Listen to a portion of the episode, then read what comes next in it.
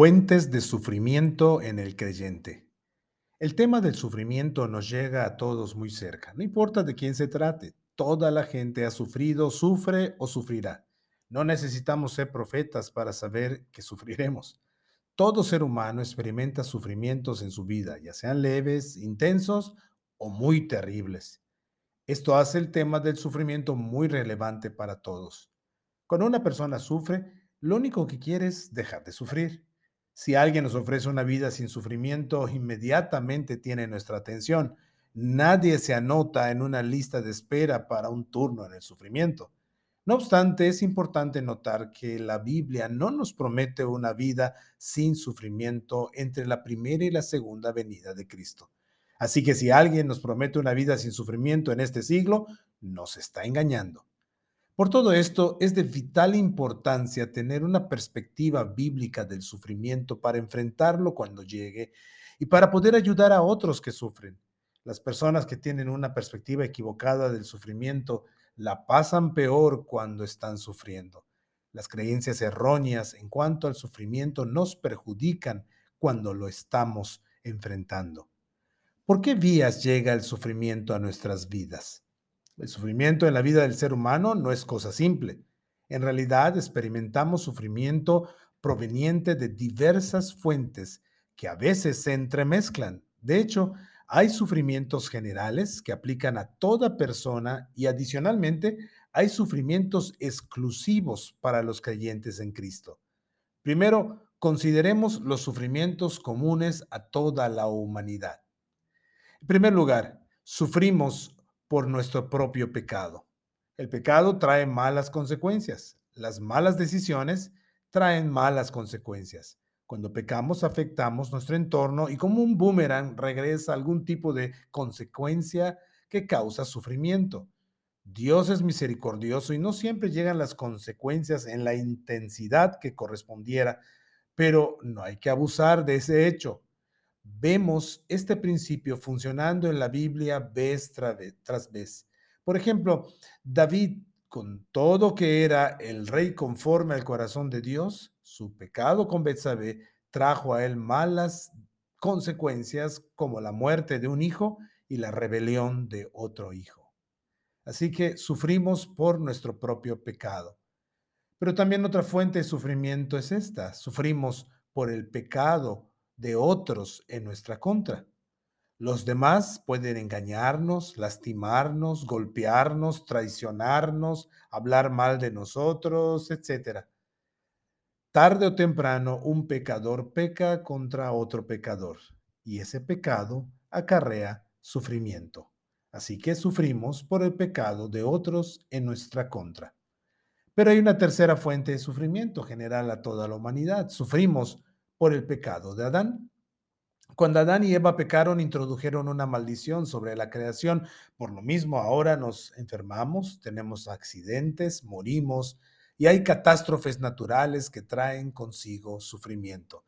Entre la primera y la segunda venida de Cristo, los cristianos no estamos exentos de este tipo de sufrimiento. Así que sufrimos por el pecado de Adán.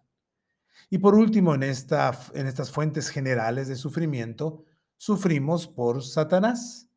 El enemigo y sus huestes son presentados en la Biblia como fuentes de sufrimiento, aunque, como vemos, no todo sufrimiento viene del diablo, no podemos negar su injerencia real en el sufrimiento.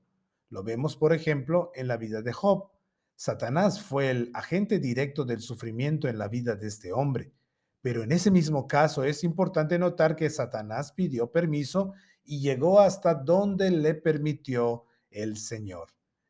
Aunque se puede mencionar estas fuentes de sufrimiento, no debemos quedarnos con la impresión de que estamos a merced de todo esto. La verdad es que estas fuentes directas están bajo la soberanía de nuestro Dios. Todo es usado para los propósitos de Dios y el bien de sus hijos. Incluso las obras del diablo, los pecados de otros y las situaciones más difíciles de la vida no ponen en jaque mate a nuestro Dios. El ejemplo clásico es la vida de José. Él experimentó traición de sus hermanos, lo vendieron como esclavo para deshacerse de él. pero a través de años y años de sufrimiento, Josué fue conducido por Dios para ser el segundo hombre más poderoso del imperio egipcio para preservar a su pueblo. En nuestros sufrimientos hay alguien que tiene todo bajo su control. Si confiamos que Dios está haciendo algo con propósito con todo esto, entonces podemos tener verdadero consuelo en la adversidad. Muchas veces no alcanzamos a entender qué está haciendo el Señor en el momento, pero podemos confiar en, en Él, que Él es soberano, Él es bueno y todopoderoso y nada sale de su control. Así que hay estas fuentes generales de sufrimiento a toda la humanidad, pero adicionalmente a todas estas fuentes de sufrimiento comunes a toda la humanidad, hay sufrimientos que yo les llamo VIP, es decir, sufrimiento exclusivo para los que confiesan a Cristo como el Señor.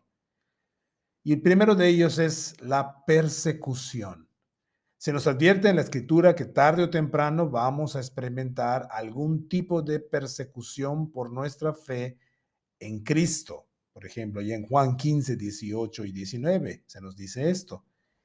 Y en el tiempo de la iglesia primitiva, esta advertencia se cristalizó en la muerte de cientos de seguidores de Jesús. Pero la mayoría de nosotros, para la mayoría de nosotros quizá ha significado rechazos, despidos, burlas, majaderías, calumnias, amenazas o algunos golpes. Pero incluso podemos esperar ser perseguidos a muerte por seguir al Señor Jesús. Y esto es solo para los creyentes. Si no eres creyente en Cristo, no te preocupes. Este, sufrimiento nunca lo experimentarás. Y otro sufrimiento VIP es la negación de uno mismo. Somos llamados como creyentes a no ponernos en primer lugar en nuestras vidas. Ese es un llamado cristiano. Esto implicará algún tipo de sufrimiento o incomodidad en nuestras vidas. Seguir a Cristo implicará salirnos de nuestra zona de comodidad, estar dispuestos a pasar trabajos, ir a lugares donde no haya las condiciones de comodidad que amamos. En fin, seguir a Cristo implica negarnos a nosotros mismos con tal de que Él sea exaltado y conocido en la tierra. Resumiendo, hay más de una causa posible del sufrimiento. El sufrimiento nunca es algo simple. No siempre podremos identificar la fuente directa de nuestro sufrimiento, pero de lo que podemos estar siempre seguros es que Dios siempre tiene cada situación bajo su control.